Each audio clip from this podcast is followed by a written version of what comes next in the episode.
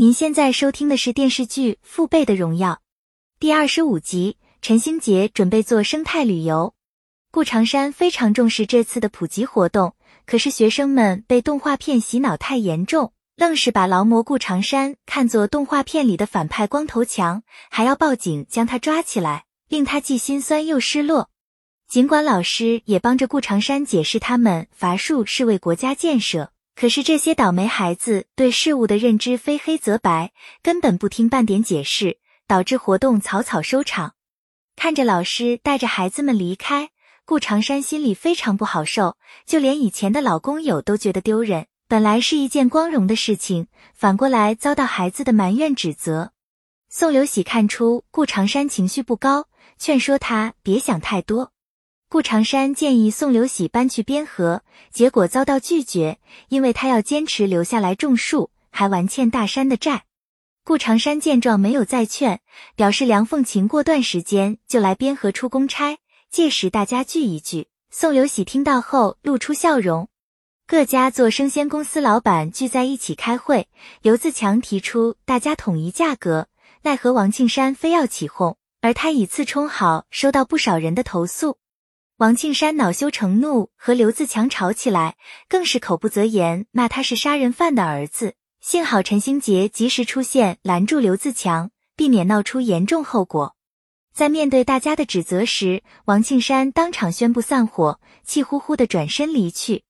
林小晴从广深回来，给陈兴杰一个好消息，并且介绍一位投资商。对方是专门做旅游地产生意，或许能够帮助陈星杰发展边河旅游业。陈星杰前来接机，得知这件事情，为此很是激动。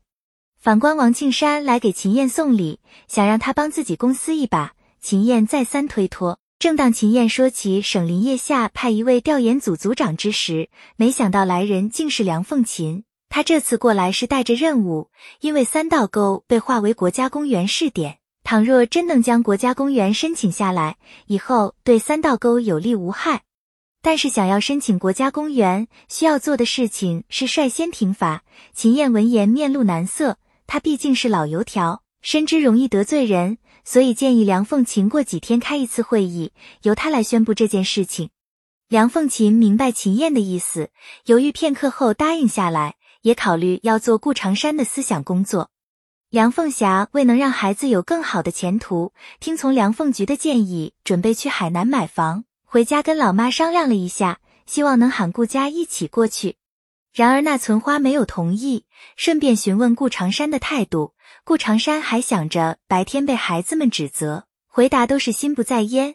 意外发现那存花居然把治疗心梗的鞋垫买回来，非要让他穿上试试效果。林小晴难得回来一趟，还要辛苦给陈星杰收拾家，令陈星杰非常感动。与此同时，杨凤霞关注一位与陈星杰模样极其相似的艺人贾星，把他的签名照视若珍宝，更是对他宣传的海南房产心生向往。未能促成与投资商李总的合作，陈星杰连夜做出一个极具诚意的方案，还带着刘自强和一航出面接待。王庆山路过，看到这一幕。心里瞬间有了算计，故意去跟马小云等人透露陈星杰要卖掉公司，怂恿他们去证实下真伪。马小云自然是不乐意，倘若没了公司，也就意味着大家又要面临失业。正当陈星杰和投资商交谈时，马小云气势汹汹从外面进来，质问李总是不是要收购大森林。陈星杰急忙解释一番，马小云这才意识到是自己误会，主动跟李总道了歉。